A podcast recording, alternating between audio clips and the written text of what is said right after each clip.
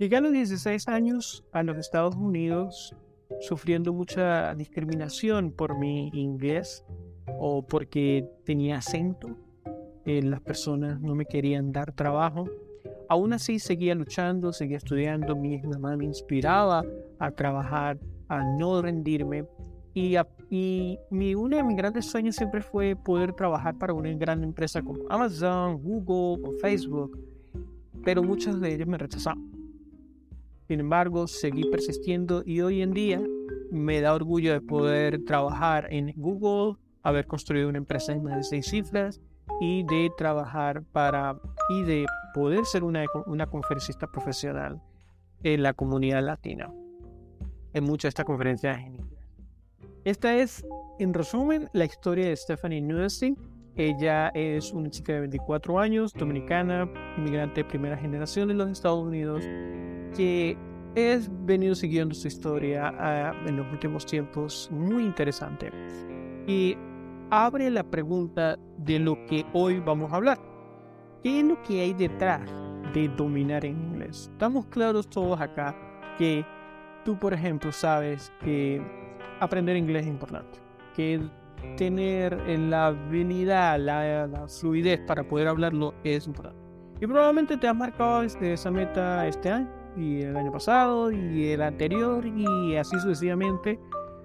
Pero hay dos cosas. O por un lado, no pasa nada, no terminas de, aprenderlo. O por otra parte, tienes cierta flexibilidad, dominas ciertas conversaciones, pero si te sacan de, de contexto, ¡boom! No entiendes nada. Entonces, el día de hoy quiero que escuches este podcast, este episodio, porque te va a dar las luces de qué es lo que hay detrás de dominar el inglés, qué es, cuáles son esos, esas eh, ventajas transversales en la vida de una persona que logra dominar el inglés como un idioma más en su vida y no como ese idioma el cual está tratando de aprender y solo habla 10, 15, 20 minutos, una hora durante el día, bien sea en un curso, en la academia o más o menos en el trabajo. De que empezamos.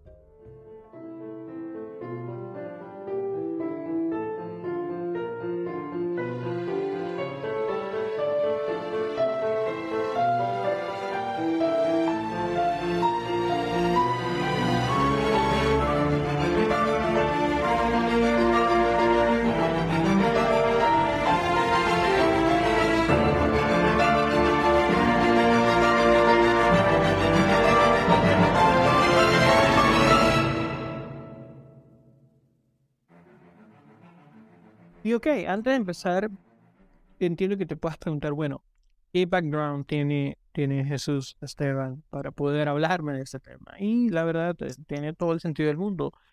Yo cuando llegué en el 2018 a este país, no podía pronunciar dos palabras correctamente o dos frases, unirlas que tuviesen sentido.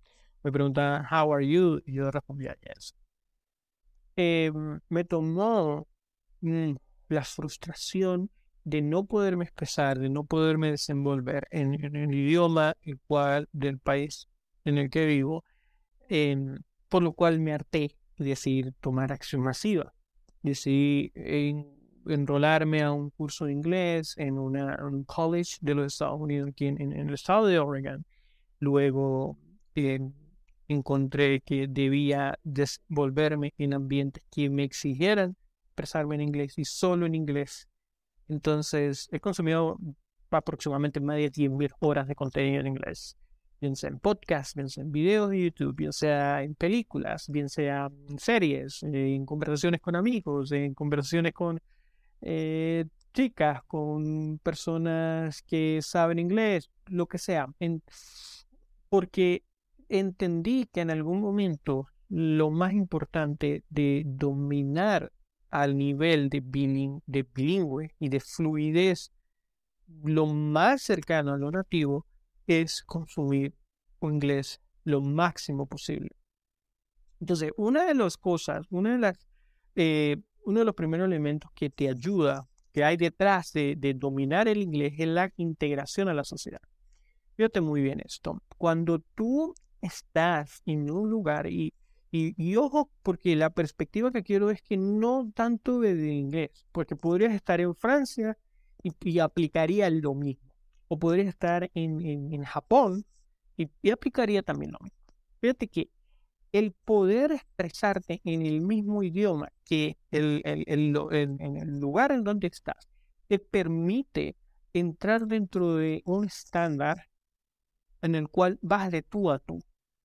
Ni yo, ni, ni yo te provoco a ti, local, que hables mi idioma, te siento mal porque no entiendes mi idioma, ni pasa lo contrario, de que tú tengas que mm, callarte o no poderte expresar conmigo. Eh, esa, esa, esa, ese elemento es esencial. ¿Por qué? Porque te permite eh, involucrarte lo que es integración a la sociedad. Lo podemos ver en, por ejemplo, eh, en el nivel educativo. Puedas ingresar a los colleges, a las universidades, a un nivel alto, medio alto, en el cual puedas hacer documentos, ensayos, etcétera, intercambiar ideas con, con, con estas personas, pero también en el, nivel de iglesia, eh, en el cual participes en una comunidad y, y tú puedas expresarte en, el idioma en el que estás, del país en el que estás. La integración va más allá de simplemente eh, visitar lugares o tener dos, o tres amigos en el chat eh, de WhatsApp que, son nativos. La integración pasa por un, una, una transversalidad dentro de tu capacidad como persona dentro de una sociedad civil. Entonces, eh, integración no es estar aislado de, de, de todos. Hay personas, por ejemplo, que, llegan a este país y, la verdad que pueden pasar desde que se levantan a las 6 de la mañana hasta que se acuestan a las 11 de la noche sin siquiera tener la necesidad de hablar el inglés. Eso es hermoso en este país.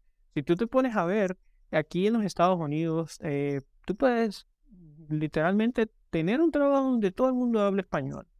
Eh, luego, eh, salir, ir al supermercado donde solo hablan español. Te van a atender en español. Luego en la noche de repente llegas a tu casa, también todos tus roommates hablan en español, te acuestas a dormir pensando en español, viendo una película en español. O sea, ¿en qué momento necesitan inglés? En muy pocas ocasiones, muy pocas circunstancias y dependiendo del estado de donde viva, te va a requerir el. Si obviamente se está en los Estados Unidos, ¿no? Eh, por ejemplo, en Florida, en Texas, en algunas partes de Georgia, o sea, vas a encontrarte inclusive oficiales de policía que hablan en español.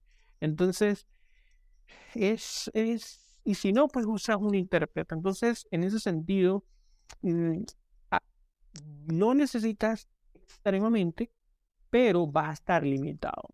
Y es lo que me llega al siguiente punto, que es la independencia lingüística. Que tú necesitas siempre, si tú, a ver, tu inglés es A1, A2, y, y esto me recuerda mucho, leí por ahí que decía que eh, las personas que dicen que esto sí que, que tiene un nivel intermedio, en realidad es básico. Y las personas que tienen, dicen que tienen un nivel avanzado es intermedio. La única manera que, que puedas probar de que hablas inglés es hablando y en diferentes contextos. Entonces, eh, volviendo al punto de la independencia lingüística, es que si tú siempre necesitas de que alguien te interprete, de que, por ejemplo, eh, estás ante un customer service, tienes que esperarte porque no te no entiendes inglés, entonces tienes que esperar a que te entiendan en español. O, por ejemplo, vas al banco y tienes que hacer la fila de solamente de español, si es que hay en ese banco. O esperar a que alguien eh, que sí sepa hablar inglés hable por ti y te ayude en hacer esto o aquello. Siempre hay una dependencia. Y hay momentos que no vas a tener a alguien. Hay momentos en el que tú necesitas expresarte. Entonces, por supuesto, hay gente que tiene una persistencia, tiene una determinación que puede superar cualquier barrera y de alguna manera se entiende. Y por otra parte, la otra persona también hace su mayor esfuerzo de entenderte. Si está en perder físico, pues el lenguaje corporal ayuda muchísimo a entender. No quiere decir que te entendió lo que le dijiste, a lo mejor, pero la otra persona hizo su mayor esfuerzo en entender, porque eso es lo que pasa en los, con los nativos aquí en los Estados Unidos. La gente lo que busca es entender rápido. Eh, no, por eso no van a buscar juzgarte por tu acento, por la manera en que hablas, etcétera, salvo en ciertas circunstancias, ¿no? Entonces, el siguiente punto es la expresión emocional. Cuando yo mencionaba hace unos minutos que me frustraba el hecho de no poder eh, e, expresar mis emociones, mis pensamientos a otra persona en, en, un contexto donde se estuviese hablando en inglés, de la misma manera que lo pudiera hacer en español, pues de verdad, I really meant it. De verdad lo, lo siento, porque me acuerdo que podía, había un punto en el que podía expresar ciertas ideas dentro de mi proceso de aprendizaje, pero no las podía compartir lo suficiente. Hoy día, bueno, pues uno de mis grupos comunitarios en la iglesia, uno de, bueno, mi grupo comunitario en la iglesia, en el cual eh, mm, parte de, parte de nuestro, de lo que creemos, ¿verdad? Basado en el libro de, de Santiago, es confesar, es compartir eh, nuestras oraciones, etcétera, y hacerlo, eh, hacerlo en inglés te lleva a un punto donde te, puedes expresar todos aquellos pensamientos, de, sensaciones, emociones en inglés, lo, lo puedes hacer. Eh, esto también ayuda, por ejemplo, cuando tienes una novia o tienes un novio en el cual, bueno, te ayuda, te impulsa a expresarte en ese idioma. Entonces, eso es muy importante. Em, imagínate, e, es lo que mucha gente dice, bueno, yo no podría casarme con un americano porque o una americana porque me nos costaría entender. En cambio, con un latino, pues ya nos entendemos. Y la verdad es que eso se ve mucho el de Salvador con el de Salvador, el venezolano con la venezolana, el colombiano con la colombiana, o el colombiano con el latino, y eso sucesivamente. Em, pero cuando llegas a dominar el inglés, esa barrera ya no está, te la saltas, te la pasas, ya eso la ves y dices como que eso no, no significa mucho para mí.